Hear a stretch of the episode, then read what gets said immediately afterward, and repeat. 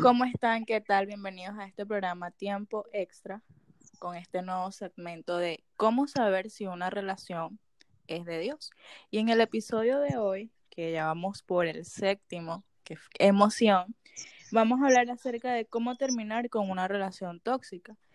Y hoy tenemos a unas personas que son parte de este proyecto, que es Daniela de Venezuela, Ángel de Venezuela, que ahora mismo está en Perú, y mi amado esposito acá de República Dominicana. Así que saluden.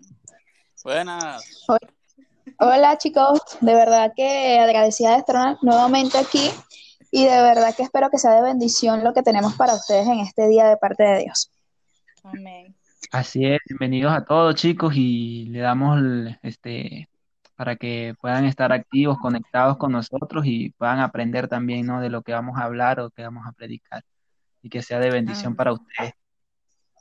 Amén, amén. Bueno, Amén. mi esposo fue súper conciso. Él dijo, buena, esperemos que... Sí, hola. Y- ok.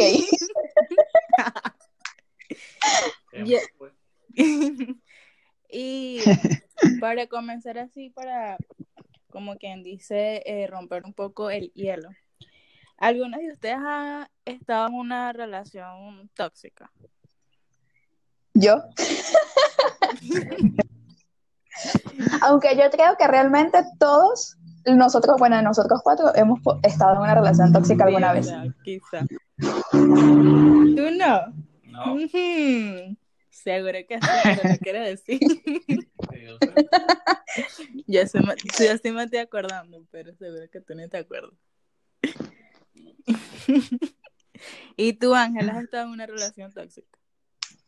Yo sí, también No, creo pues, que hemos pasado por- Aquí los hombres son los santos ahora. No, Sí, no cualquiera, nosotras no. Noviazgo ni nada. Los que nunca tuvieron una novia antes de conocernos. Sí, pues. Pero, ¿y alguna vez ustedes han estado en el papel de la persona tóxica? Es decir, ustedes han sido tóxicos.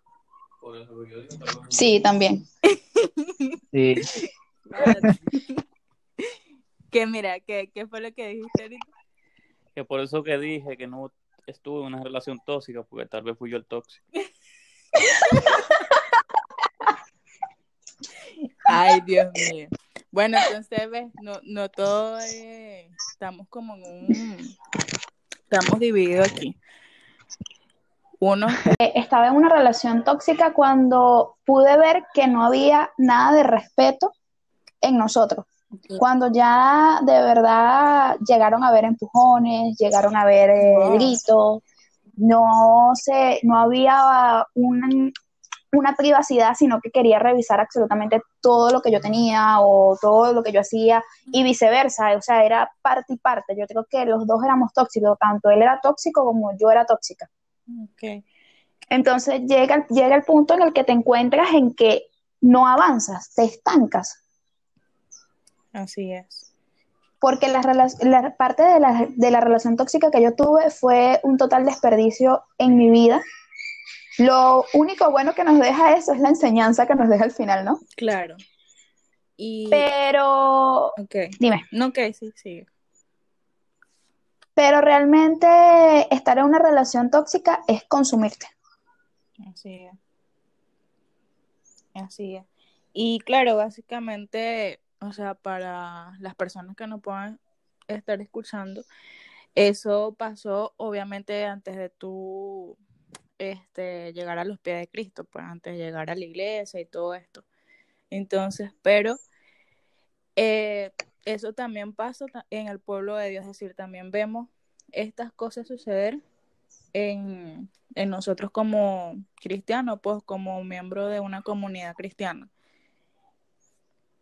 Pasa, Y también se ve, dime, pasa muchísimo. Oh, en la, en la página cristiana que, que yo llevo, yo hice la encuesta y muchas personas de las que están ahí que van a una iglesia, o sea, su encuesta fue que estaban en una relación donde las personas los golpean, donde no respetan a su familia, donde Wow. no se interesan ni un poquito en guardar su santidad, que es lo más importante y lo que realmente nosotros debemos tener para conectarnos con Dios Entonces tú dices, wow, o sea, esto no solo pasa en el mundo, sino que también pasa en el entorno de personas que conocemos a Dios. Wow, es, es tremendo. Y okay. También se debe a la inexperiencia. Muchas veces también hay que ver el, el factor humano, que uno empieza a tener cambios en su cuerpo y empieza a tener sentimientos y también sentir cosas por otra persona. Y eso lleva también a uno a fracasar también en ciertas relaciones. Porque eh, también está como en el saber escoger, ¿no? Y, y, y en la cuestión de la toma de decisiones. Porque yo no puedo poner por encima eh, mi valor, pues, como persona, como en este caso, como mujer o, como hombre, ante por encima de una persona. Es decir, si yo veo que una persona me está eh, sobre, sobrepasándose conmigo, eh, ya en la relación ya eh, los límites de desconfianza ya están subiendo demasiado y entonces ya empieza a haber eh, golpes y no solamente este tipo de traumas, sino que también están los psicológicos, ¿no? Entonces, por ejemplo, ¿qué harían ustedes si una persona les dice como que, no, eh, supongamos que de la misma iglesia, pues, eh, si tú me dejas, yo me voy de la iglesia, si tú me dejas, eh, me mato, o, o, si tú me dejas, eh, qué sé yo, empieza como a manipular. Y se han visto casos que las personas no dejan a, a esa pareja por ese miedo al, al que dirán quizás de, de qué van a decir las personas de la iglesia, eh, se va a ir de la iglesia por mi culpa o se va a malograr por mi culpa. O también, eh, por ejemplo, miedo quizás al quedarte solo eh, totalmente, pues, y comenzar de nuevo. Ok, realmente pienso que, como tú dices, es muy importante, o sea, lo que nosotros sentimos, ¿verdad? En, el sentido de lo psicológico y de lo que como nosotros somos nosotros mismos. Pero hay algo, aquí hay una base bíblica que es muy importante porque Dios nos deja un mandamiento que es importantísimo, que es ama a Dios sobre todas las cosas y a tu prójimo como a ti mismo. Pero o sea, te deja claro que para amar a tu prójimo tienes que amarte primero a ti. Entonces, para poder estar en una relación, tú tienes que amarte a ti primero. Porque si tú no te amas a ti primero, entonces es cuando vienen las cosas como esas, que te manipulan. Te dicen, ok, si tú no estás conmigo, yo me mato. Si tú no estás conmigo, yo me lanzo de un puente. Si tú no estás conmigo, yo me voy de la iglesia. Si tú tienes amor propio por ti, tú no vas a permitir eso. No claro. te amas a ti mismo, no puedes amar al otro. Exacto, correcto. Es decir, y, e incluso creo que no estás amando ni a Dios en este caso, porque estás poniendo por encima, o sea, estás poniendo tu confianza en esa persona también, ¿no? Pon, poniéndolo también del contexto de, o sea, del lado de la persona que está diciendo eso, como que no, me voy de la iglesia porque me vas a dejar. Entonces, esta persona también eh, nunca puso la mirada en Dios, es decir, una persona que le falta madurez espiritual y la otra le falta eh, quizás eh, identidad como persona. ¿Qué tú opinas de eso, amor? Bueno, Ángel que también opina. Tan... Acaba. Mire, señores, hemos tenido unos problemas para darle esta palabra, pero reprendemos al diablo. Ángel, estábamos hablando. ¿Me escucha? Que... Sí. Sí, te escuchamos. Ok. Ya. Estábamos hablando de que, eh, por ejemplo, si una persona de la iglesia está en una relación tóxica porque Daniela hizo unas encuestas y nos impactó mucho que personas que se congregaban en la iglesia eh, están teniendo problemas, o sea, están teniendo una relación con personas que los están golpeando, o sea, que, que eh, están siendo tóxicos, pues, para resumirlo. Entonces estábamos hablando acerca de que hay también trauma psicológico y que hay esta persona te puede decir como que no, no me dejes porque eh, me voy a ir de la iglesia si tú me dejas o me voy a suicidar si tú me dejas. Entonces ya está, haciendo, está traumando a esta persona al, al decirle esas cosas y ¿qué harías tú si una persona te dice eso? ¿O qué, qué consejo le darías tú a esa persona que no ha cortado con esa relación por esos miedos?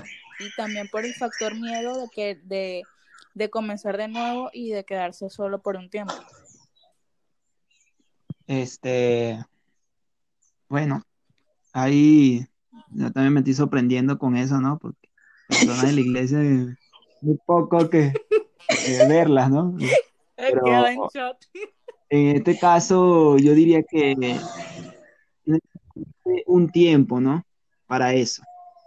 Porque si es una persona que te está maltratando, que te está faltando el respeto, que no te está tratando de la forma correcta, es una persona que de verdad tiene que verse, ¿no? su corazón, qué es lo que tiene, tratar de cambiar eso, mejorarlo, ¿no? Y claro que sí, el trauma, pues, tiene ese trauma de que si tú me dejas, no, no, no soy nadie, si yo me deja, me lanzo de un puente, no. Simplemente es, este, yo diría que en este caso ya es, es parte de la persona, de ese trauma que debería ella ayudarla o él ayudarla de alguna forma, primeramente apartándose de ella o de él, ¿verdad? Y buscando la manera de, que él se pueda acercar a una persona, a un pastor, a un líder o a alguien así, el cual la pueda aconsejar o lo pueda aconsejar, porque este es una es algo fuerte, ¿no? Porque este entonces qué podríamos decir que en este caso si yo tuviera una persona así que me diga, oye, no, no me dejes porque mm, me, va a matar o me voy a suicidar o qué sé yo, diría, oye, tenemos que agarrarnos un tiempo. Y yo sé que en oración yo la voy a estar cubriendo a esa persona, ¿me entiendes? Y oro por esa persona, la cubro, bueno, Señor, ten misericordia, ten ahí, lo cubro con tu sangre preciosa, Padre, y, y te reprendo. Y también como de escribirle o comentarle de vez en cuando, oye, ¿cómo estás? ¿Cómo te sientes? ¿Cómo te va? Pendiente de esa persona, pero no, no ya del, de la forma como pareja o relación, ya como una amistad, ¿entiendes? Como para que esa persona a veces sienta que estás ahí todavía, pues, ¿me entiendes? Pero esa persona necesita alguien, de alguien mayor, pues, de un, de un líder, un pastor, alguien que lo pueda aconsejar y pueda saber también, ¿no? Porque a veces también eso viene de malas experiencias pasadas o de algo que uno vivió antes. Entonces, por lo menos de repente tuvo una pareja que le rompió el corazón o qué sé yo, entonces viene con ese trauma o, o de repente en su familia vio algo así. Y entonces algo que tiene que ser trabajado por Dios, ¿no? No, no, no por nosotros, en este caso. Amén. Mi amor, sí, o sea, las personas, él es muy lindo, él siente que todo el mundo cambia. Y ¿Qué tú harías? Tú, tú, dirías, te reprendo en el nombre Y fuera de, que el nombre de Jesús. este, no, pero sí entiendo el punto de lo que quiere decir Ángel, eh, para resumirlo en pocas palabras, es que aléjate aparte de las personas y que la persona tiene que recibir ayuda, que si a la final la es la persona que Dios tiene para ti, Dios, Dios a veces hace eso, Dios permite que personas tengan un tiempo para trabajar en ellas, para que la obra sea buena, agradable y perfecta como su voluntad y pueda unirla.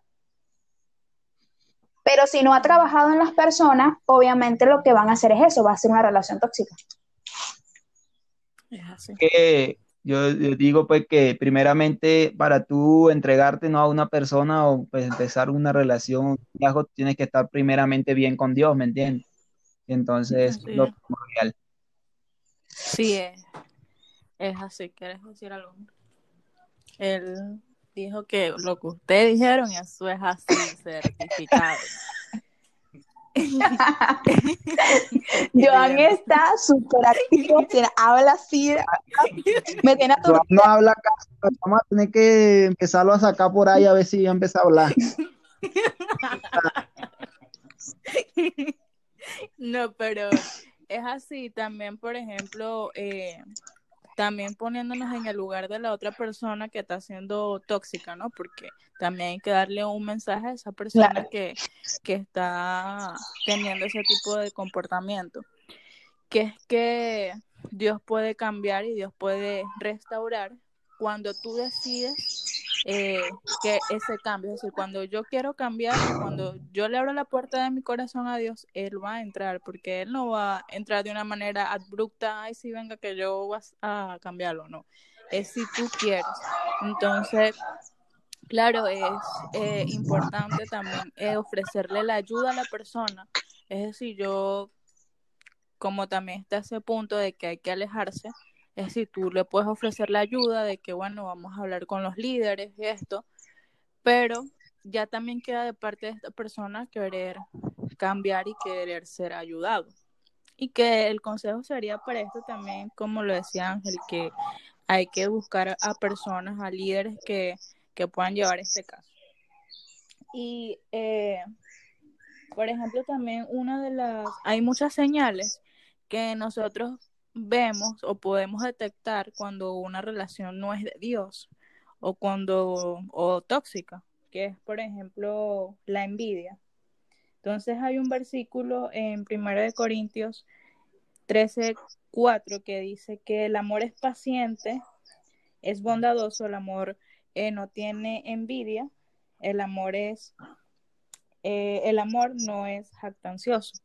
Entonces, que, eh, por ejemplo, ¿cómo ustedes pueden detectar quizás eh, que está habiendo envidia? O para o hacerlo así más, ustedes que son parejas, de repente han tenido esa envidia así como que, ay, como que esa cosa como que no te agrada el triunfo de la otra o algo así, no sé. No. No, es como, más bien es como que quiero y deseo, anhelo verlo siempre ir por más, seguir creciendo, seguir avanzando. Y para mí es como un honor, o sea, ver cada vez que tiene un triunfo que me dice como que logré esto y yo chévere, o sea, vamos por más. ¿Acaso que sea algo que no le conviene? O sea, si yo estoy viendo que es algo que le puede hacer mal, no es una envidia, pero sí es como que, mira, o sea, te estás como que, ajá, tienes que piensa lo que estás haciendo, piensa por dónde te estás yendo, vamos a orar por eso, vamos a ver qué es lo que va a hacer Dios, pero todavía no digo que ese sea el camino adecuado, o sea, siempre es como un consejo, ¿no? Pero cada vez que viene un logro y de verdad es algo bueno para su vida, sentimos alegría, o sea, por mi parte. Bien recibido. Claro que sí. Sí. algo. No, nada, si, Habla, Joan, ¿no? si hay envidia, no hay amor, ya eso viene siendo una relación a medio, como él dice. Estar, estar con una persona. Porque también está, no sé si Ángel va a decir algo. Este, sí, eh, como decían, no, este, este, ¿quién fue el que habló de, de la envidia?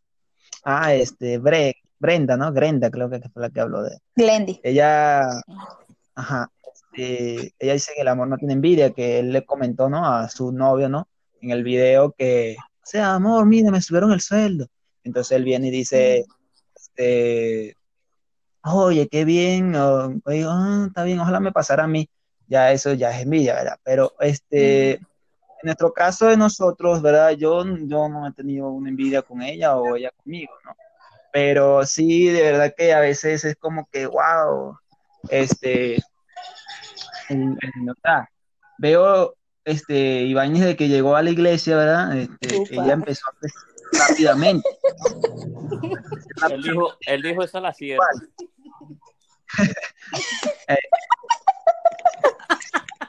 Bueno, el, el amor de mi vida, vamos a decirlo así. No, vale. Tú marcaste, tú dijiste, este es mi canal. Pues, ya diciendo, este, entonces ella creció rápidamente en, la- en las cosas de Dios, ¿no? Y yo como que tenía eso como que, oye, Señor, yo me estoy quedando atrás, necesito avanzar, necesito alcanzarla, ¿no? Y es ahí, pues, este, en este caso ya no, ya no sería como una envidia, sino sería como que, oye, yo también quiero ser la persona ideal para ella, ¿me entiendes? Wow. Quiero también tener la, la autoridad o el crecimiento que ella tiene, ¿me entiendes? En este caso. Y es así, pues. Eso pasó conmigo, pues, porque yo cuando, cuando ella llegó a mi vida, pues, este, yo estaba, eh, no estaba bien, pues, ¿me entiendes? Entonces, fue un momento de como que me motivó, como que me ayudó a decir, no, señor, yo tengo que, si yo necesito, si yo quiero a esta mujer en mi vida, yo necesito dar lo mejor de mí y, y alcanzar lo espiritual, porque es que, como dice, ¿no? El, el orden de Dios es que el hombre tenga como que la mayor autoridad, ¿no? Así y no se someta a él, pero entonces eso también motiva también a eso, ¿no? Y así. Entonces, ya, Tú te pusiste los patines para alcanzarlo. Porque no, es así. Y me pareció muy, muy interesante, por ejemplo, ese, ese testimonio. Porque no, ahí no hubo envidia, sino tú dijiste, si esta es la persona que yo quiero, o sea, yo tengo que crecer y ser mejor persona para ella. Y como tú bien lo dijiste, o sea, estamos hablando de, de un orden, pues. Si tú eres el hombre, tú tienes que eh, estar como, digamos, un poquito más arriba de, de ella porque obviamente eres la cabeza.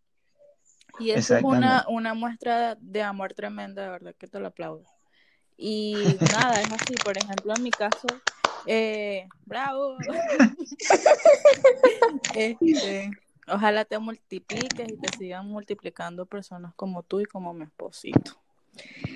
Este, no, por ejemplo, en nuestro caso es así, este, eh, nosotros queremos, nosotros nos apoyamos y, y, y, por ejemplo, los proyectos que yo pueda tener, yo se lo participo a mi esposo y él me apoya, es decir, él no, él no está como que, ay, mira, está subiendo de seguidores, una cosa así, o esto, o lo otro. Por ejemplo, si él tiene un proyecto, yo lo apoyo. Como también un, un punto importante que, que tú tocaste, eh, Daniela, que ahora, si tú como eh, ayuda idónea, pues o como novia de, de, de tu de tu novio, obviamente, eh, tú ves que, que hay algo que, que no va por el camino correcto, tú das el consejo, pues. Claro. Dios no da ese discernimiento. Pero una de las señales que vemos que una relación no es de Dios o que es tóxica es cuando vemos que tu pareja no te está apoyando o que tiene envidia de los logros que tú puedas tener, porque más bien uno se tiene que alegrar cuando tu pareja o tu media naranja, tu media manzana, se, O tu medio limón. o tu medio limoncito está creciendo y está prosperando. es así, entonces eh, también está eh, lo de la santidad, ¿no? Que en primera de Pedro 1, 15 al 16 dice que más bien sean santos en todo lo que hagan, como también es santo quien los llamó, pues escrito está, sean santos porque yo soy santo. En la misma iglesia hay personas que quizás están cayendo, pues entonces, ¿qué consejo ustedes le darían a esas personas que quizás, bueno, eh, metieron la pata, pues? Wow, que ya la metieron o que están a punto de meterla. Que la metieron y que están a punto de meter la pata. Ok, ese, ese, sí, ese sí es un tema muy, muy, o sea, muy fuerte, porque la santidad es lo que nos permite realmente tener una intimidad con Dios extrema. O sea, cuando nosotros estamos en santidad, la conexión con Dios es inmediata. Tú no has terminado de decir Padre cuando ya sientes la presencia. Amén. Es algo loco como Dios se manifiesta en tu vida cuando tú caminas en santidad. Y en el, y en la, y en lo, en el propósito de las relaciones, los dos tienen que caminar en santidad porque en algún momento van a ser uno. Amén. Le hablo a los que, a los que no están casados, pues. Por ejemplo, en el, en el caso de, de Ángel y yo, que no estamos casados, tú y Joan lo pueden hablar de una forma diferente porque ustedes ya están casados. Claro. Pero realmente la relación en el noviazgo tiene que apuntar hacia la santidad. Si no está apuntando hacia la santidad, créeme que las puertas no se van a abrir. Así es. Ninguna puerta se va a abrir porque Dios no trabaja en el desorden. Así es. Dios Así es. trabaja en el orden y la santidad para Dios es prioridad en medio de todas las relaciones. Amén. Amén, amén. Amén. Bueno, para los que piensan meter la pata, lo primero que tienen que hacer es pensar a futuro, que si esa persona en realidad le va a sumar a su vida, si le va a ayudar a ser eh, una buena persona, si le va a ayudar en su proyecto, si van a subir como pareja. A lo que ya están, piden la oración a Dios que le, le abra los ojos y que sepan en el, en el error en el que están, que a veces por el hecho de que usted sienta algo por una persona no quiere decir que usted va a ser feliz con ella. Usted tiene que, uno tiene que saber con quién se junta y, y cómo esa persona, si esa persona en realidad te está correspondiendo como tú te mereces. Y para los que salieron, felicidades. Amén. Gloria a Dios, aleluya. Aleluya. Eh, aleluya, porque Johan habló como 20 segundos. es un milagro. Este es el avivamiento, vieron que sí viene avivamiento. Bueno, este, yo, para decir algo también, este, para esas personas, ¿no? Que, que están por meter la pata o que ya la metieron, este, lo primero es, los que todavía no han metido la pata, es pensar quién es esa persona. Y primeramente buscar conocerla. Esto es algo primordial. Tienes que conocer a tu, a tu, a tu esposa, a tu novia o al que, con la que te vas a meter, conocerla profundamente, no en intimidad, ni en físico, ni no, profundamente su corazón, su vida, su alma, qué tiene ella, qué sus miedos, sus temores, todo, porque todo eso influye después. Entonces, lo primero es pensar, ver esa persona, es conocerla, decirle, oye, vamos a ver quién eres tú, vamos a con ellas, compartes con ellas, siempre tratando de, estar siempre en grupos, en así, pero compartiendo con ella, viendo cómo es su, carácter, viendo cómo es su, cómo actúa ella en los momentos de, de enojo, en los momentos de tristeza. Todas estas cosas creo que también son primordiales, ¿no? Porque de repente a veces hay algo que respeta a su familia, es muy probable que tampoco respete a la tuya o te respete a ti. Entonces, ese es algo primordial, conocer la persona mucho antes de meter la pata o de dar otro paso más, ¿no? Conocerla en intimidad, compartir, buscar, en intimidad, no, en, en este, su profundidad, en su interior, ¿no? Su interior, todo lo que es esa persona como persona, como lo que es, ¿no? Conocerla. Y para los que ya metieron la pata, pues yo les diría, este, pongan un esto, ¿no? Prenden ese freno ahí órenle a Dios, busquen y vean en qué están fallando, en qué están mal, qué es lo que está mal entre ustedes, que hay, hay falta de perdón, hay, no hay respeto, hay envidia o hay otro tipo de cosas. Véanla y traten de hablarla, mejorarla, y si no pueden, es mejor apartarse de esa persona. Sí. es lo que le diría Y, para lo que es la este es algo muy importante la santidad y el guardarse hasta el matrimonio, ¿no? Porque la santidad este, es lo primordial, como decía este, mi novia, que decía que ella este, necesita buscar de Dios, necesita estar, necesitamos estar apegados a Dios, ¿no? Porque de ahí viene todo, todo, o sea, tú te llenas de Dios, tú no te llenas de una persona, tú te llenas de Dios y necesitas tener ese, ese, ese, esa santidad. Y si la persona no te respeta esa cantidad o no te respeta ese espacio o ese tiempo, tiene que decirle persona o decirle, oye, en este, en este caso sí no te metas porque, o sea, Dios es Dios y es la primera persona con, es mi, mi, primer lugar, ¿me entiendes? y es. así. Entonces, eso es lo que podría dar de ejemplo, ¿no? Y creo que el versículo perfecto para esto también sería que primeramente el reino de Dios y su justicia, ¿no? Lo demás va a ser añadido.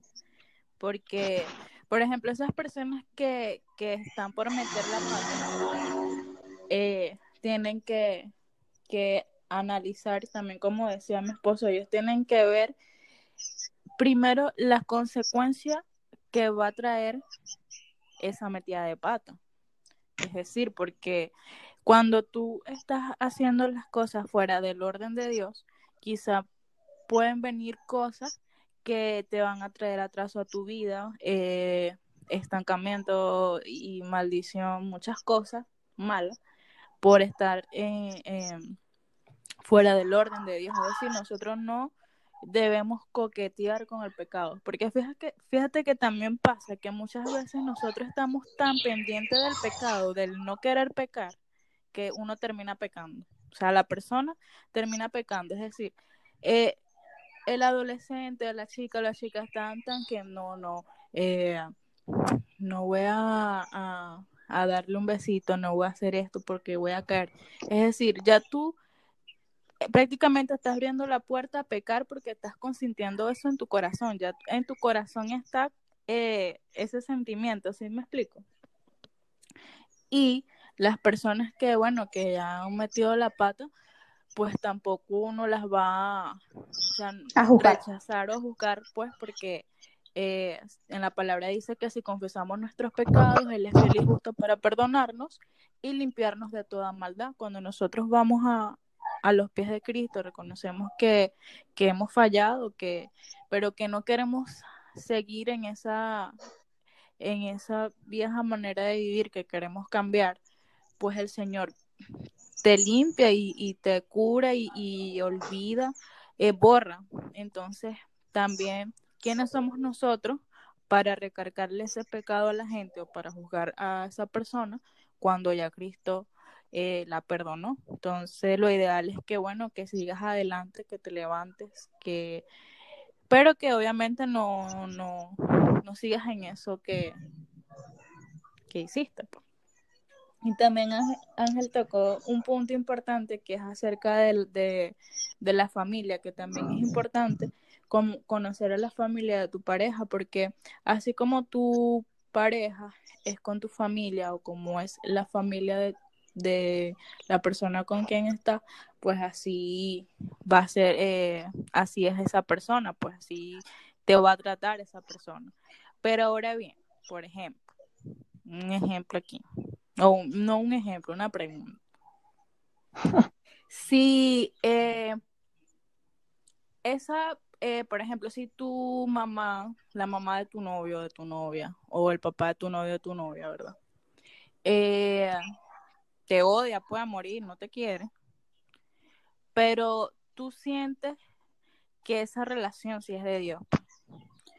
Y eh, vamos a poner estos dos lados. Por lo menos, ¿qué harían ustedes? Porque también... Oración, palabra, ayuno, intercesión y pedir, mi amor.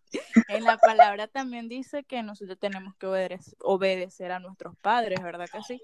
Entonces también está el que si tu papá te está diciendo, tu mamá te está diciendo, mira, esa relación no te conviene, porque es tóxica, pues.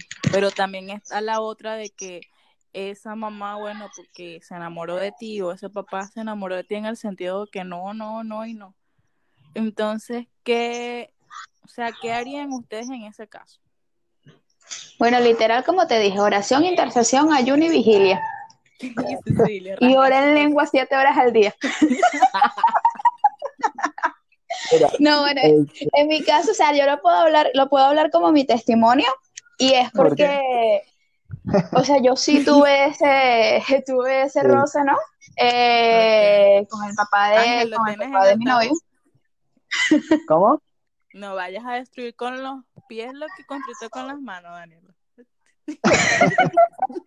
No, vale. Ya, No, bueno, o sea, yo tenía que tener ese roce, ¿no? Con el papá de, de mi novio, pero yo me acuerdo que la primera vez que me pasó eso, yo no, no, re- no accioné, no accioné en mi vieja carnalidad porque, o sea, si yo me fuera, fuera reaccionado como en el mundo, capaz, obviamente no tuviera, no- Dios no nos fuera permitido construir todo lo que hemos construido hasta ahora. Yo recuerdo que Claro. solo a orar, a orar con eso, y bueno, yo le lloré y le pataleé a Dios, este, oración, y a mí el Señor solamente me dijo una cosa, y no me dijo más nada. El Señor solo me dijo, ámalo. Wow. O sea, yo le decía, Señor, pero o sea, ¿cómo lo voy a amar? ¿Cómo, cómo? y el Señor, ámalo. Fue lo único. Y creo que eso fue la palabra que me mantuvo en todo el tiempo. Todo el tiempo.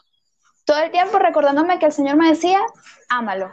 Y, Y hubo momentos que fueron muy, muy, muy difíciles. Hubieron momentos que de verdad yo sentía que, que, que, no iba a soportar más o que no, yo le decía al Señor, Señor, o sea, si esto es tuyo, en algún momento tú tienes que abrir la puerta, porque tú no vas a permitir una relación que no esté en orden y en bendición. Y es muy importante la bendición de los padres, tanto de las autoridades y la de, y la de los padres principal, porque tu padre como tal es tu primera autoridad. Exacto. Bueno, y llegó el momento en que, en que Dios lo hizo. O sea, llegó un momento de verdad que cuando nosotros empezamos a hacer las cosas correctamente, cuando te pones en el, en el orden correcto de Dios, en el que tú decides crecer, en el que tú decides buscar a Dios, llega el momento en que te enfocas en, en hacer las cosas para Dios y que lo demás venga por añadidura, en que Dios simplemente hace lo que tiene que hacer. Amén. Y abre las puertas que tiene que abrir en su tiempo. Lo que pasa es que a veces, muchas veces también Dios permite que no hayan puertas que se abran porque no es el tiempo. Así es. Y eso también es un punto importante. Así es. Pero en Bueno. realidad yo sí digo, sí digo que, que la opinión de los padres cuenta mucho y que la persona, si tú, si el papá de tu novio, la mamá de tu novio no te acepta, no te, o sea, no hables mal de él, no lo juzgues, no tienes por qué, o sea, de verdad no tienes por qué hacer cosas contra él. Tú simplemente ora, que si eso es de Dios, Dios lo hace. Amén, sí. Lo importante, Pero es importante el respeto. to- de todo esto es como tú dices, el amor. El amor eh, en esta, en esta circunstancia, pues. Bueno, Tengo que hablar con a- testimonio, genial. Ok. En cuanto a esa posición, muchas veces también hay que ver si los padres son muy posesivos. En cuanto a que si es un hijo único, muchas veces no quieren como desa- des- desaprensarse de su hijo. Quieren estar como que todo el tiempo al lado de él, cosas. Y no quieren como que ese hijo salga y tenga experiencia siempre y cuando hay que hablar con los padres y, ver, llegar a un punto de que uno tiene que conocer y ver a las personas también, que no solamente porque ella le, vea algún, algún fallo o cosa y ya por eso no- la persona no es apta para estar contigo. Amén. Sí, es, es así. Y por ejemplo, es interesante, ¿no? Porque las relaciones tóxicas no solamente es, por ejemplo, en un noviazgo. También se ve, por ejemplo, incluso en una relación de, de padre eh, con hijo o en amistades y, y es tremendo todas estas cosas que no tienes que estar alerta y, y ver cómo solucionar este tipo de, de, de situaciones. Pues. Y por ejemplo, eh, es así, también se ve ese tipo de casos de que quizás hay padres que, que son muy posesivos porque quizás también no tienen a Cristo pues en su corazón y actúan de esa manera y no quieren dejar como no quieren dejar como crecer a, a su hijo, pues no, no, no quieren dejarlo fluir. Entonces, cualquier cosa que ven de la pareja de su hijo, entonces ya se hacen un mundo y ya juzgan y ya todo. Pero también está el, la otra parte, es que si tu papá o tu mamá ve que la persona, porque los padres se dan cuenta, es decir, por lo menos mis, mis padres, ellos, y mi mamá, pues que eh, más que todo a veces las mamás son como más, tienen como más ese discernimiento, ¿no? Porque el papá es como ya, como más autoridad, así de, aunque también dan súper buenos consejos. Eh, pero, por ejemplo, mi mamá, ella sabe cuando me pasa algo sin yo ni siquiera decírselo, o cuando algo no está bien o algo no se está haciendo bien, o, o, o bien algo, una persona con una mala intención o algo así, ¿me explico?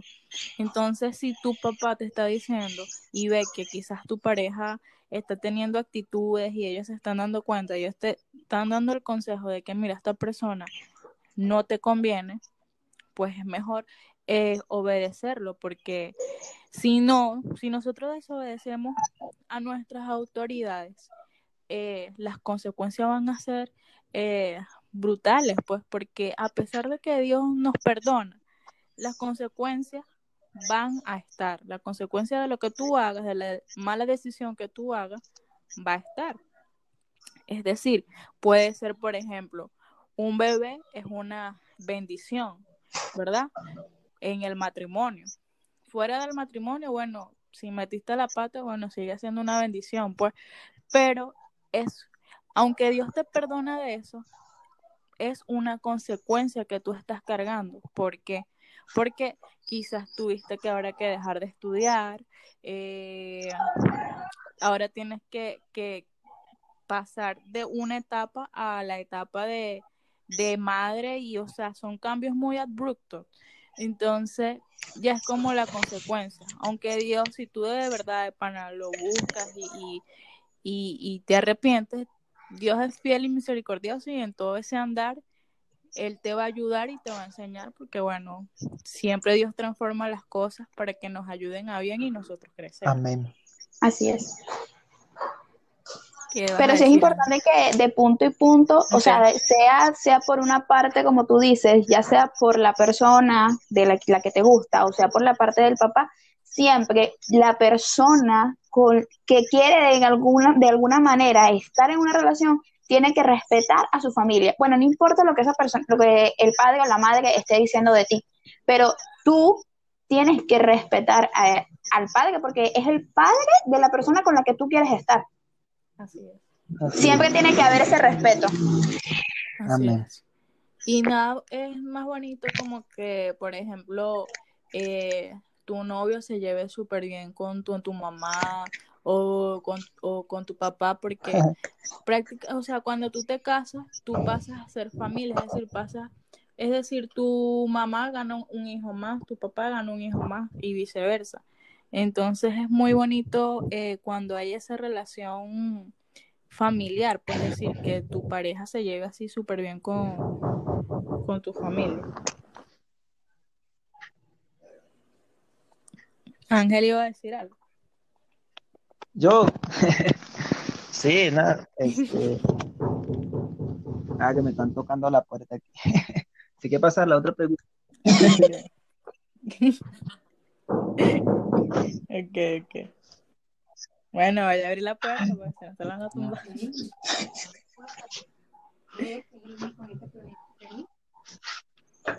Ok.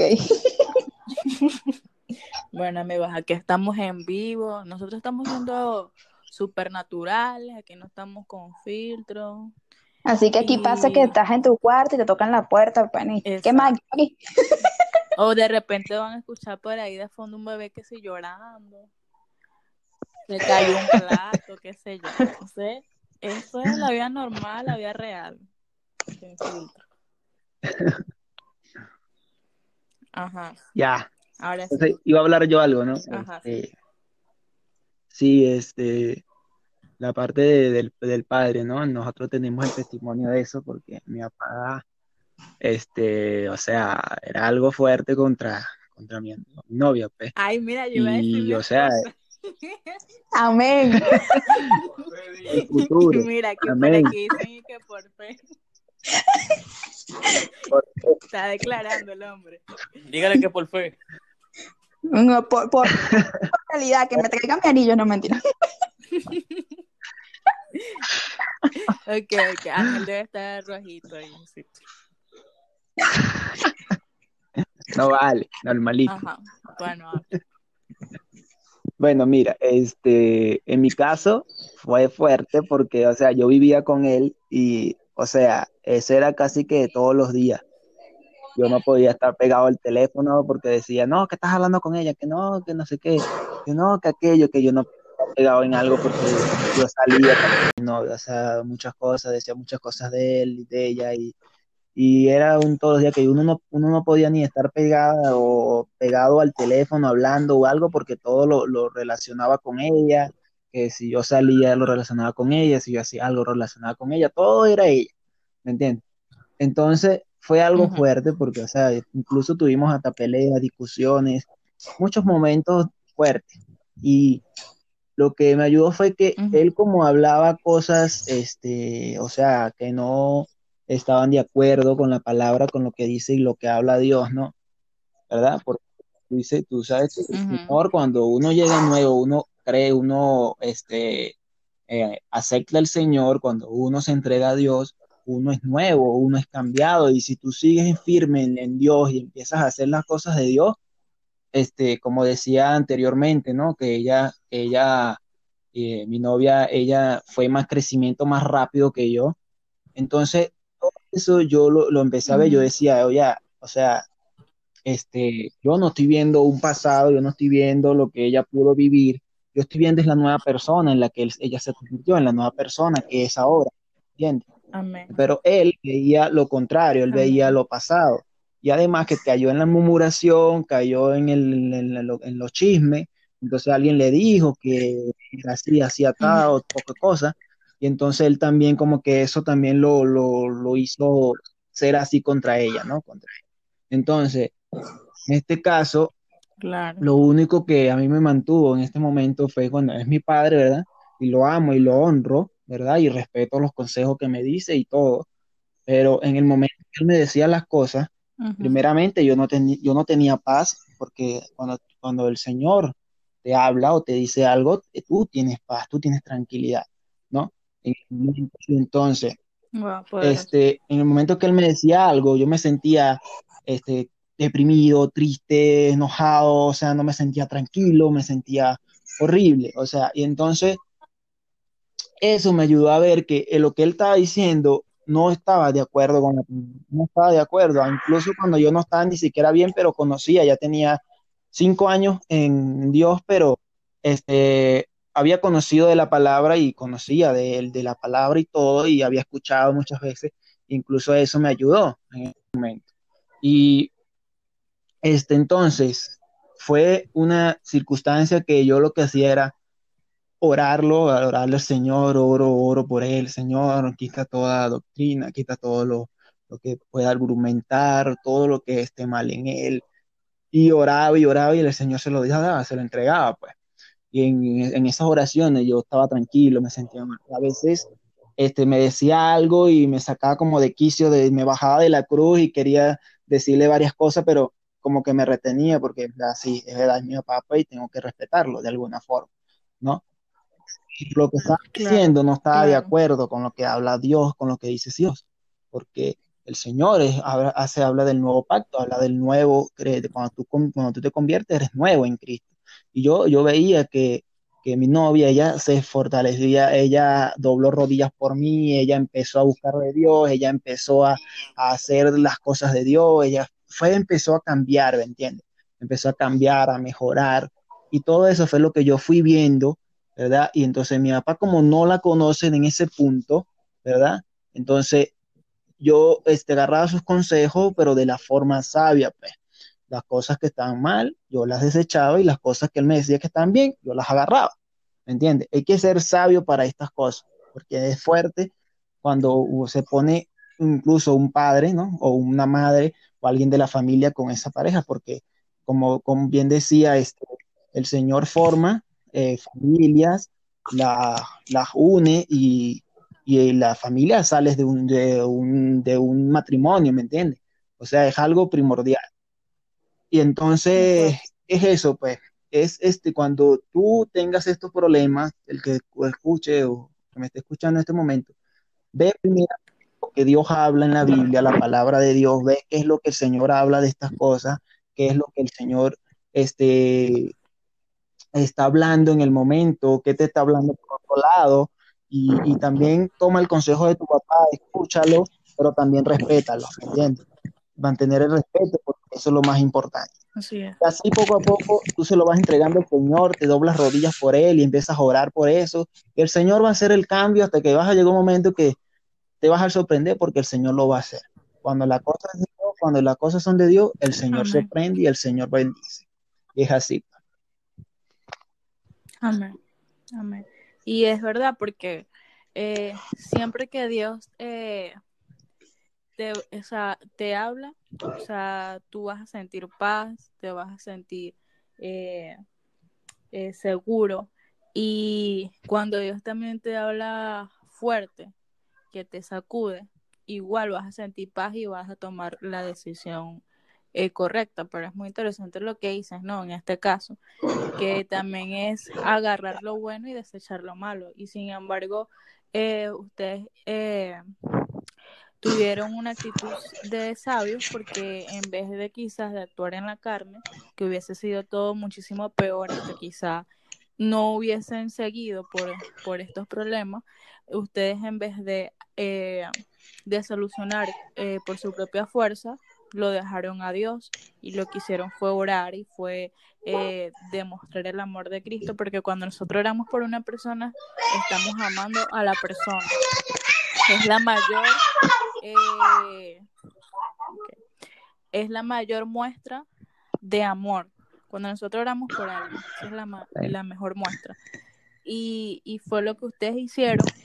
Y Dios vio la actitud que ustedes tuvieron y, y, empezaron, eh, empezó a orar en, en, la vida de tu papá, pues quizás abrirle sus ojos, empezó a ver eh, realmente los frutos de, de tu novia y, y, Dios hizo la obra y así, y así es Dios, así es Dios. Entonces, realmente cuando una relación no te trae paz, cuando una relación es este, ves estos síntomas quizás de envidia, de, maltrato psicológico que hasta se puede y, y, hemos escuchado casos, según también las encuestas, de golpes, entonces es mejor que te apartes y que, busques ayuda eh, con los líderes, pues que ellos te van a, acercar y, y dar las herramientas para salir de eso y obviamente acercarse a Dios. Entonces ahora eh, este tema es muy extenso y lo vamos a seguir llevando obviamente en el live que vamos a hacer mañana. Eh, porque son faltan varios puntos, pero nosotros hicimos un segmento que es preguntas bombas. Yo espero que ustedes que comience Joan que no ha hablado nada. Entonces, que la pregunta, la pregunta es, lo que pasa es que él dice que nosotros somos una misma carne, una sola carne, un mismo cuerpo. unimos la pregunta. Yo, yo creo que, que Joan y Ángel son el extremo el uno del otro. Joan no habla casi y Ángel habla mucho. De pan. Son como que pero hacen bien el equilibrio. Entonces, esta, esta parte del programa está súper buena porque van a ser, eh, vamos a estar haciendo preguntas que quizás otros no se atreven a hacérsela o se la han hecho, pero ahí en su mente, pero no quizás se la han preguntado a alguien o les da miedo, pena, qué sé yo. Esto va a ser entonces en todos los, los episodios que, que vamos a estar realizando. Entonces, a ver, ¿quién, ¿quién empieza primero con la pregunta? Joan, yo pido el último lugar. bueno, la pregunta de, nosotros es, es la siguiente. Si, por ejemplo, eh, tú estás en una relación, ¿verdad? Con algún líder eh, de la iglesia, muy importante, un líder que eh, aparte su papá también es una autoridad en la iglesia.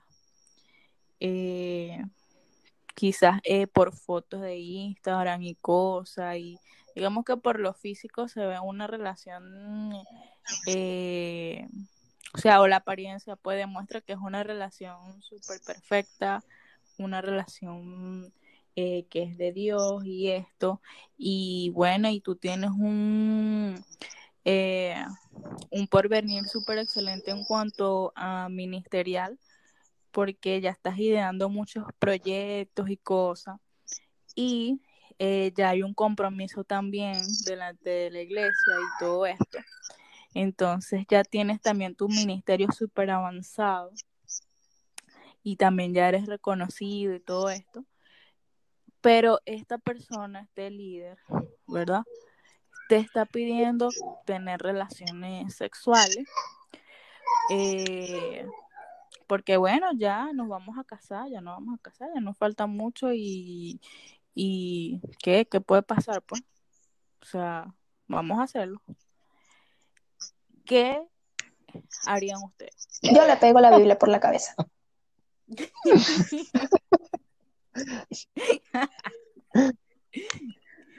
Y yo, Pero ajá, ahora, ¿quiere que le no la es, escuelita bíblica? no es, Niño, ya, espérate. Ya no es, por ejemplo, que te dice eh, una sola vez, sino que te dice, o sea, te insiste y este no está teniendo, sabes, esas buenas actitudes. Entonces, ¿qué harían ustedes? Porque entonces está el que, bueno, es líder, es hijo de, de la máxima autoridad del, de la del templo, de la casa donde está y llevas ya todo esto encaminado, hasta quizá ya tienes hasta un anillo puesto. creo que, que sea cual sea el punto, o sea, no, creo que sea cual sea el punto, llega el momento en que tienes que hablarlo, o sea, tanto de parte y parte, sentarlo. O sea, yo como mujer, no lo digo en sentido de mujer, sentarlo y decirle, ajá, ok, está bien. Si hemos venido haciendo las cosas bien hasta este punto, ¿por qué ya la recta final, o sea, vamos a caer en lo que Dios nos ha dicho que no caigamos? Y si esa persona no quiere entrar en razón cuando tú le hablas, tú tienes que buscar ayuda, así sea su papá, el pastor principal. Porque si es su papá y es una persona que es guiada por Dios y es una persona que de verdad se deja Espíritu Santo, esa persona lo va a corregir porque el que ama corrige. Amén. Desde mi, Amén. desde amén, mi punto, es. desde mi punto de vista, desde mi punto de vista, hay que hablarlo y buscar ayuda, pero no, o sea, no, no caer. El mismo Señor dice que resistir al diablo y él huirá de nosotros. Huir de las tentaciones. Entonces, es cosa también determinación de uno, hablarlo y buscar ayuda. Exacto.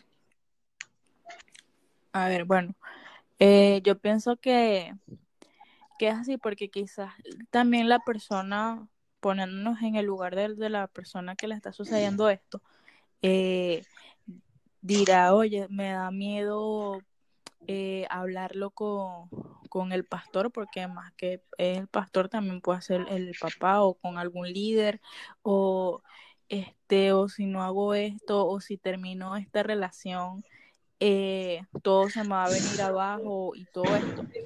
Y realmente es como tú dices también, es decir, cuando si esta persona es llamada, o sea, está alineada realmente con Dios, o sea, el pastor, él va a entender que, bueno, yo, pastor es pastor, papá es papá, entonces él va a hablarle a su hijo como pastor que es y aparte como pastor, como padre, alineado a las cosas de Dios. Exactamente.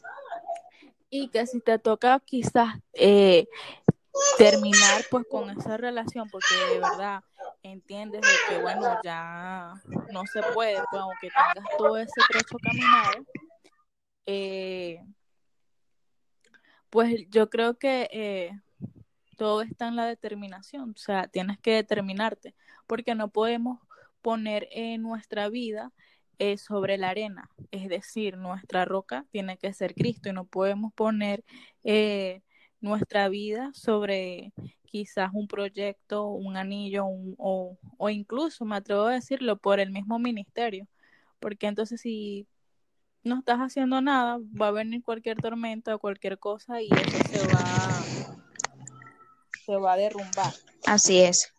Entonces, eh, la cuestión está en, en determinarse y también como es en la palabra, que primeramente el reino de Dios y su justicia y lo demás será añadido. Y lo mejor es que, bueno, que buscar eh, ayuda en, tu, en tus autoridades y si ves que realmente pues te toca terminar, pues eh, tomar la decisión y determinarte a hacerlo sin importar eh, todas estas cosas que hayas construido, porque al final lo estás construyendo, como digo, en la arena en en la roca. Entonces si sigues construyendo, construyendo, construyendo, al final se va a derrumbar y el golpe va a ser Más fuerte. eh, más fuerte. Ahora, la pregunta de, de Will, no la había respondido.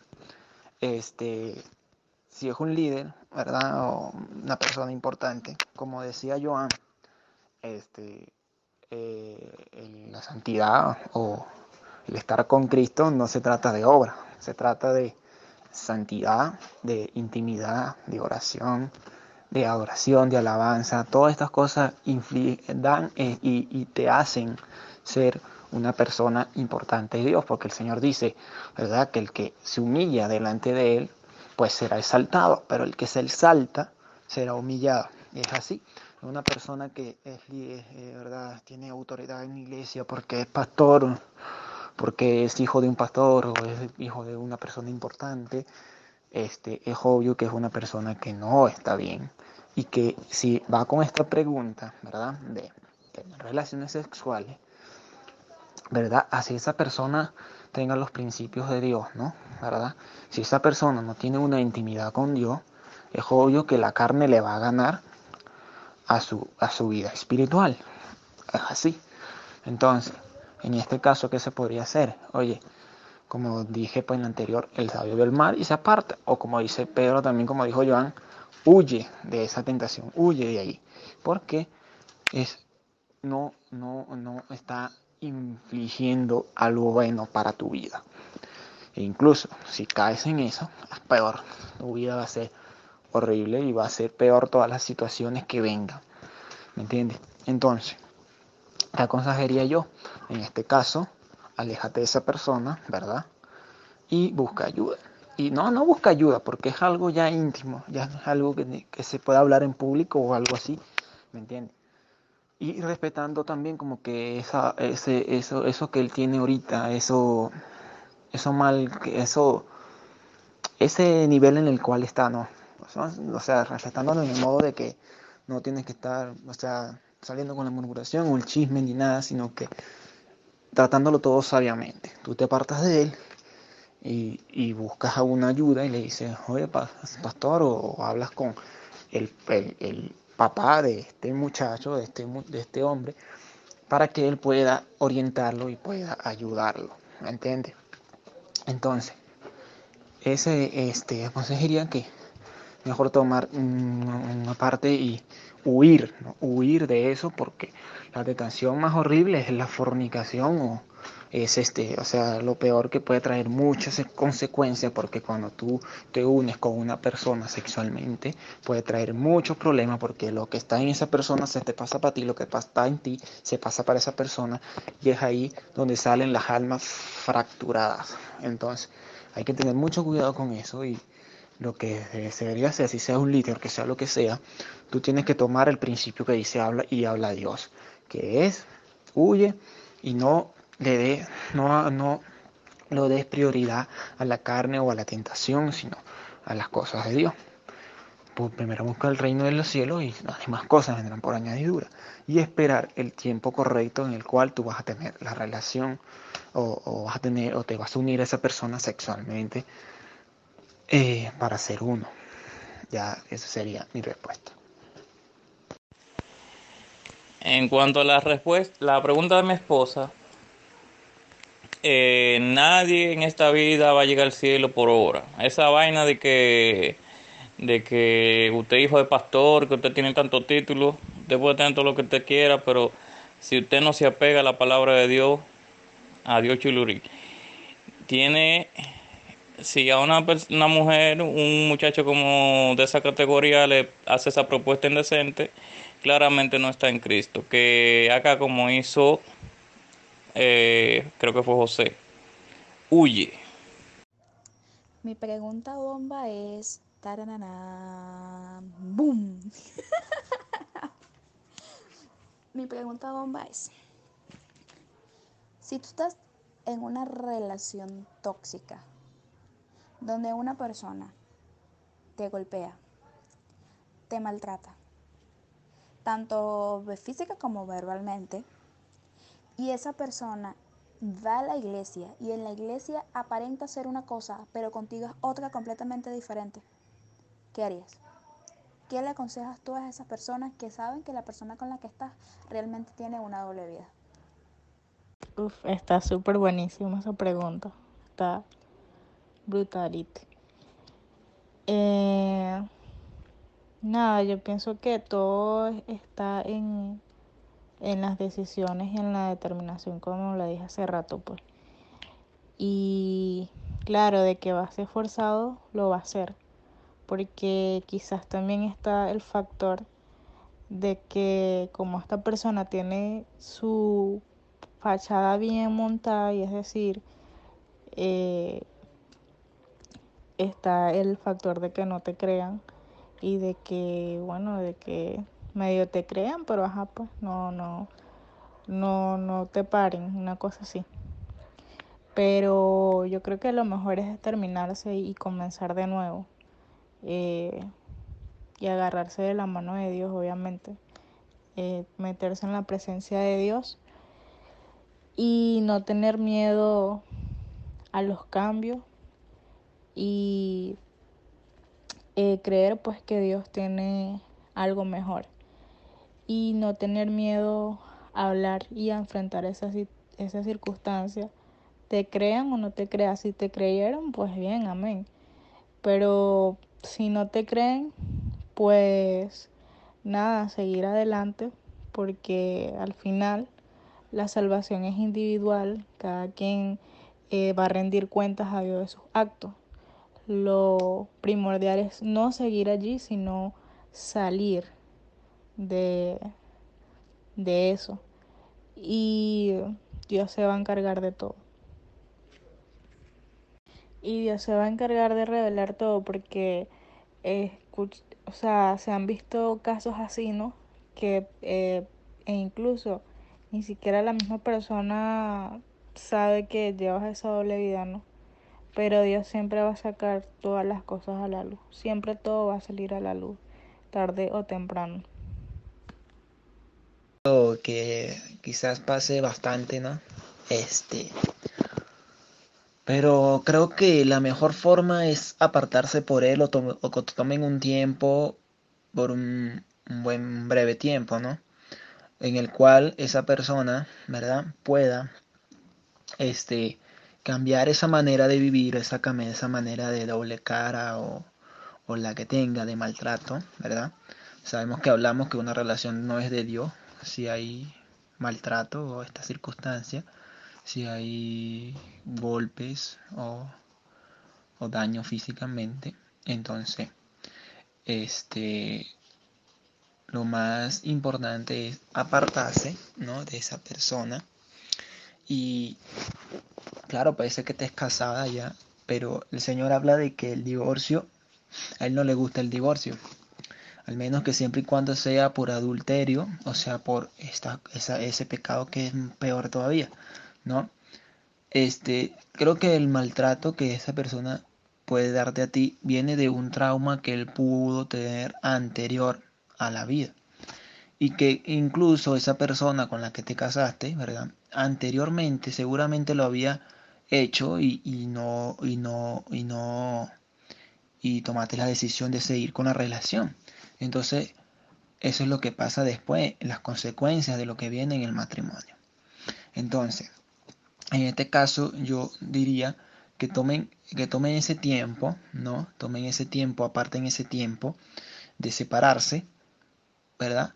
no un divorcio, no hablando de divorcio, sino de un tiempo de, separación, ¿no? donde esa persona pueda este, encontrar la identidad que él tiene con Dios, ¿verdad?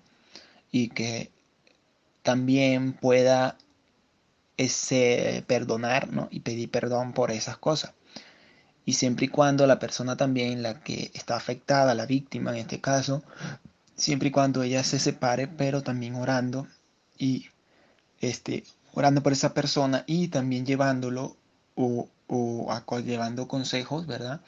Para que otras personas, líderes o pastores, le puedan tomar la ayuda, le puedan ayudar o le puedan apoyar, en este caso, a esa persona que tiene ese carácter de maltrato contra ella, ¿verdad? Entonces, eso es lo que debería de ser un, aparta, un apartamiento, una separación por un breve tiempo en el cual el Señor pueda este, eh, moldear esa vida, me, cambiar esa vida, este, sabemos que cualquier persona, o sea, no es fácil, el tiempo que se pueden tomar puede durar su tiempo, pero esa persona tiene que sanar ese trauma, que sanar eso que él tiene para poder seguir con ese matrimonio o con esa relación.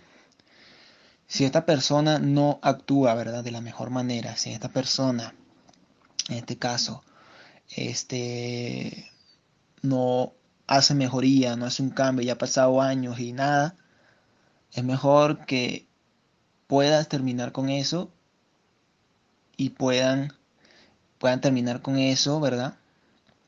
Y que el Señor pueda ser el que tome la, la autoridad o tome este, las decisiones en ese matrimonio, ¿verdad? Siempre y cuando esa persona estén orando. No, no mucho la persona que está maltratando, porque esa persona si está maltratando es porque no está bien con Dios, no está sanada del todo, pero también no es fácil. El Señor dice que todos somos dignos de, de, de, de buscarlo. Así hagamos hecho lo que hagamos. Pero esa persona, en el momento de buscar o algo, si esa persona no suelta eso, el Señor no, no, no lo va a bendecir o le va a responder las preguntas. El Señor le va a decir, suelta eso, tienes que soltar eso. Y en caso de la otra persona debería estar completamente intercediendo, eh, completamente orando, creyendo en lo que el Señor puede hacer en esa vida y en lo que puede cambiar. Porque si se casó con ese esposo, ¿verdad? O con ese, esa persona, fue porque de verdad hay algo en esa persona la cual no es solo maltrato. Simplemente quizás estarás bien en todas las áreas, pero esa, ese, esa, ese, ese, esa parte es de parte de un trauma que él vivió antes que todavía no ha sido sanado. Entonces, eso sería como una respuesta a lo que yo podía dar a esa, esa pregunta. En cuanto a la respuesta hasta la pregunta de Daniela, eso es fácil. La Biblia dice que si usted tiene algo contra su hermano, lo llame a capítulo con un testigo. Si no le hace caso, llame a otro testigo. Si ya él no hace caso, ya de ahí no, entrégueselo a Dios. Entonces, según la Biblia, es lo que hay que hacer cuando uno tiene ese tipo de situaciones. Ahora me pregunta la siguiente si son dos novios y están en un compartir y en ese compartir empiezan a ofrecer bebidas alcohólicas, usted debería de formar parte de ese compartir. Desde bueno, respuesta a la, pregunta de, de Joan. Este, mira, la Biblia dice que el sabio ve al mal y se aparta, ¿verdad que sí?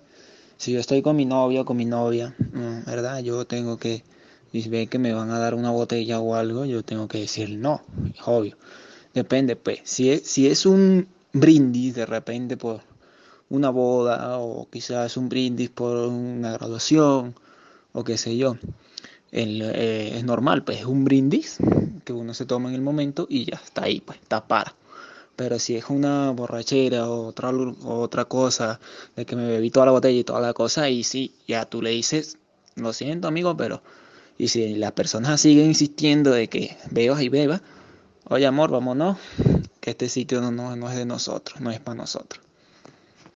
Para cerrar la pregunta de Joan, yo de verdad no estoy de acuerdo con una que una relación de jóvenes tengan que estar presentes o no tanto estar presentes, sino que tener que compartir con un grupo de personas que lo que están es pendiente de, de una borrachera.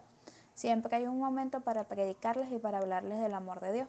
Pero yo en lo personal pienso que no deberían de ser parte de ese compartir, porque al final con las personas con las que tú te la pasas, con las personas con las que tú vives y con las personas con las que tú tienes un convivir diario, también, o sea, tú eres ministrado por esas personas, porque todo lo todo, absolutamente todo ministra nuestra vida. Entonces tenemos que saber escoger nuestras amistades y si son una relación de pareja, también tienen que saber escoger las amistades que van a querer tener en su vida cuando sean uno. Bueno, mi pregunta bomba, no es tan bomba, pero creo que es algo que, que varios ahorita parejas o noviazgos cristianos se deben de estar preguntando, ¿no? Y quizás yo me hace un poco la respuesta, pero hay personas que no, hay personas que este, no conocen una respuesta a esto. Bueno, y mi pregunta es, este, ¿hasta qué punto, verdad? Este, puede uno llegar físicamente con tu novio o novia antes del matrimonio. O sea, a qué punto de toqueteos, besos o abrazos o estas cuestiones. Siempre y cuando sabiendo que esto pues es muy, ¿no? Es tentativo para pasar a algo, este, eh, como digamos, peor, ¿no? Que sabemos que es el caer en pecado, en fornicación, o este punto. En cuanto a la pregunta de mi amigo Ángel, bueno, la respuesta es sencilla, un besito en la boquita y más nada. Nada de manoteo, nada de papi ven para acá. Ya eso se sale de la mata, como dicen aquí. Si hay mucho mucho roce, se pone la cosa caliente y ya tú sabes dónde termina eso. Ok, para responder la pregunta de Ángel, eso es un tema que es muy interesante porque la mayoría de los jóvenes que tienen un novio se lo preguntan y se dicen, ¿hasta qué punto puedo llegar? Y realmente cuando nos hacemos esas preguntas es porque queremos darle también riendas sueltas al cuerpo, a la carne. Y realmente el noviazgo es para conocernos. El noviazgo es para conocernos profundamente y no hablando de intimidad corporal, sino de nuestra alma y de nuestro corazón. Entonces tenemos que tener en cuenta eso, que el noviazgo es para conocerse. Ya llegará cuando se casan en los momentos en donde puedan darse besos largos, tener ser uno, entre otras cosas. Pero la pregunta aquí realmente, a, la respuesta aquí a la pregunta de Ángel que yo quiero, que yo quiero hacer es que todos sabemos nuestros límites, todos sabemos lo que nos hace o no nos hace caer en, en, la tentación. Entonces nosotros tenemos que simplemente saber que no podemos estar encerrados solos con una persona. Tenemos que tener en claro, dos, que los besos largos en las relaciones cristianas no son buenos, porque nos pueden llevar a caer en pecado y simplemente tú te das un beso con una persona y tu mente puede empezar a maquinar en otras cosas y ya tú estás abriendo puertas para el pecado, le estás abriendo las puertas y estás simplemente accionando a que puedas más adelante caer directamente en la, en la fornicación. Entonces yo, yo aconsejaría que no compartan a solas, sino que siempre salgan con amigos, o sea, o tengan siempre personas cercas con que compartir, o si van a salir en algún momento solos, sea a comer, o sea, cosas que no tengan que, que no los comprometa a que puedan caer en pecado. Segundo, no, no recomiendo besos, no, no, recomiendo los besos largos, porque automáticamente con los besos largos le da maquinación a la mente y ya es una puerta. Y tercero, que céntrense completamente en agradarle a Dios y en trabajar para Él que mientras nosotros enfoquemos nuestra mente en Dios y nosotros le huyamos a las tentaciones, Dios nos va a dar la victoria. Mm, bueno, yo pienso que está por cierto, está súper brutal la pregunta. Eh, no hay que pensar tanto en hasta qué punto yo pueda llegar con mi pareja. Porque si yo pienso tanto hasta qué punto puedo llegar, eh, voy a terminar llegando a donde no quiero llegar. Si me enfoco tanto en eso, voy a llegar a donde al principio dije que no llegaré, es decir, voy a terminar pecando. Porque ya lo estás consintiendo en tu corazón, es decir, ya tú estás teniendo ese pensamiento o esta persona está teniendo ya este pensamiento en su corazón de, ah, de hasta dónde puedo llegar. Es decir, yo pienso que eh, si tú estás consciente de que pues esto es hasta el matrimonio y que eh, nada, lo mejor es llevar una relación súper sana en el sentido de, de salir, de compartir y, y, de enfocarse más bien en el disfrutar eh, como pareja en el sentido de, eh, quizás en las cosas de Dios, en las salidas que puedan tener, pero no enfocarte hasta dónde yo pueda llegar, porque ya ahí tú estás prácticamente abriendo la puerta para el pecado, porque ya lo estás maquineando, ya lo estás pensando como que hasta dónde puedo llegar y tal, hasta qué límite. Si tú sabes que, que bueno, quedarte besos con una persona así fuerte te va a conllevar a otro paso, es decir, eso te va a excitar, pues. O sea, no, ya tú tienes que estar consciente que entonces tú tienes que limitarte a estas cosas y que hay otro tipo de métodos como que tú puedes disfrutar con tu novia y puedes hacerle saber que la amas y todas estas cosas.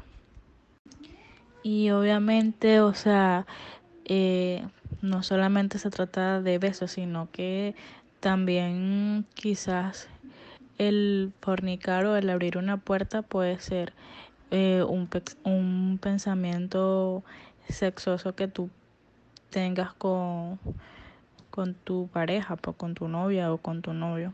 O sea, eso abre puertas eh, para caer más, más fácil. Pues. Pero pienso que si la persona se enfoca tanto y en eso, pues en que hay eh, tengo que poner límites o cómo hago para poner límites o ay voy a caer, cómo hago para no caer. Siempre, o sea, si te enfocas tanto en eso vas a terminar cayendo.